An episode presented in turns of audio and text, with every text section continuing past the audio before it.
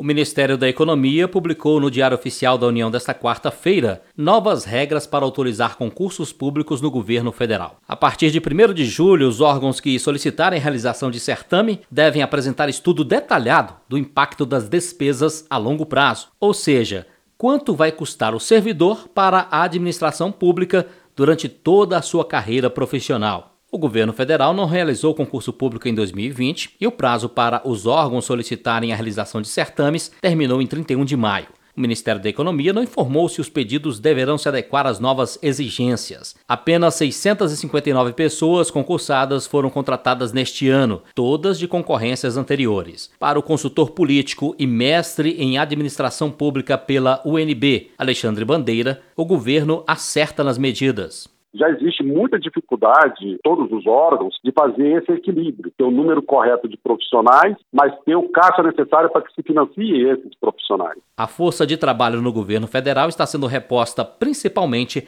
por contratos temporários. Foram quase 20 mil novos servidores nesta modalidade de contratação em 2020. Diferente do que ocorre com os concursados, estes profissionais podem ter seu vínculo encerrado com o governo com mais facilidade. Alexandre Bandeira explica que a principal dificuldade do governo é ajustar a necessidade de pessoal com os recursos arrecadados. Eu acho que isso é uma questão das concertações do Brasil. É uma palavra meio feia, mas eu acho que é uma medida de, de gestão pública. Uhum. Né? Vou, vou, fazer uma expedição de gasto e eu preciso saber qual é, qual é o gasto que esse, esse profissional efetivado vai, vai abarcar dentro do bolo que é pago pelo coletivo de impostos coletados da população. O Serviço Público Federal conta com 518 mil servidores concursados. O Ministério da Economia informou à reportagem que 48 mil devem se aposentar até o fim de 2022. Segundo o órgão, a maioria desses cargos não será reposta porque ou foram extintos por se tornarem obsoletos